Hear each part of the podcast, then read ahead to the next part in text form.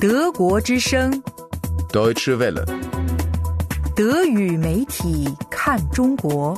Presseschau.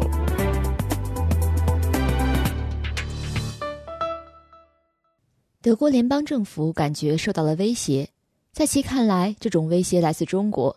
其担忧的是，那些多心的中国企业有选择的收购会威胁到德国高科技经济。因此，柏林计划拿出一个强硬的回复。外长加布里尔对围绕技术优势的新冷战提出警告。经济部的国务秘书马赫尼西呼吁出台措施来遏制中资在欧洲的收购热潮。这些听起来不像是深思熟虑的战略，而像是非黑即白的思维。我们反对他们，西方反对东方，一场关系着生死存亡的战斗。商报一月二十九日题为“自我封闭式歧途”的评论文章在开头这样写道：“作者说，这种思维方式是错误的。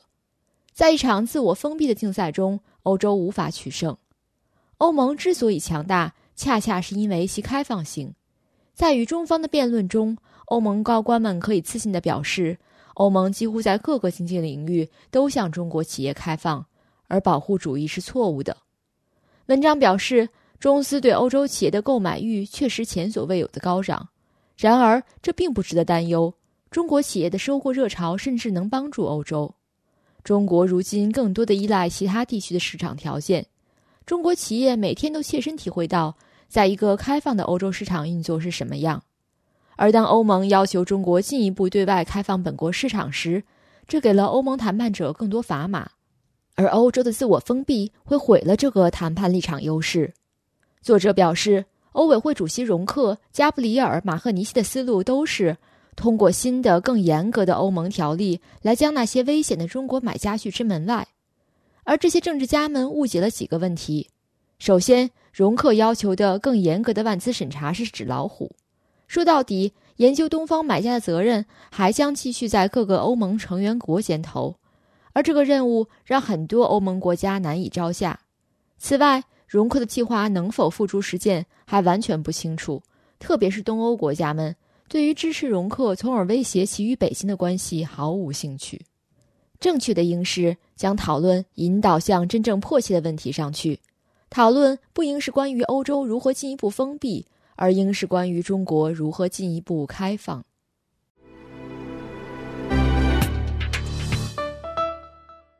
还是唱一些关于深化改革小组的歌曲吧。南德意志报周二一篇文章在开头这样写道：“作者以中国说唱歌手周岩从出名到被禁为例，讲述了中国当局对嘻哈文化的整顿。这不仅仅是针对周岩，也就是 Guy。”而是针对整个嘻哈亚文化，据说是出于对青年和国家的担忧。广电总局下令要求电视节目邀请嘉宾时四个坚决不用，例如对党离心离德、品德不高尚的坚决不用，低俗恶俗媚俗的坚决不用，格调不高、有污点、有绯闻、有道德问题的坚决不用。具体来说，这指向每个纹身或者带有嘻哈文化元素的艺人。文章写道。即便是推出中国有嘻哈的爱奇艺，也早就知道自己如履薄冰。在打字幕时，把说唱歌手口中的 “bitches trouble” 改成 “bitches trouble”，把歌词中的“屁眼”改成了“皮炎”。尽管如此，在 PG One 纯白色的粉末在板上走事件后不久，他们这些说唱歌手从电视屏幕中消失了。反正其他人更善于在党的方针下说唱。并不是中共要一概谴责嘻哈，中共要的是正能量。事实上，宣传机器自己也来说唱。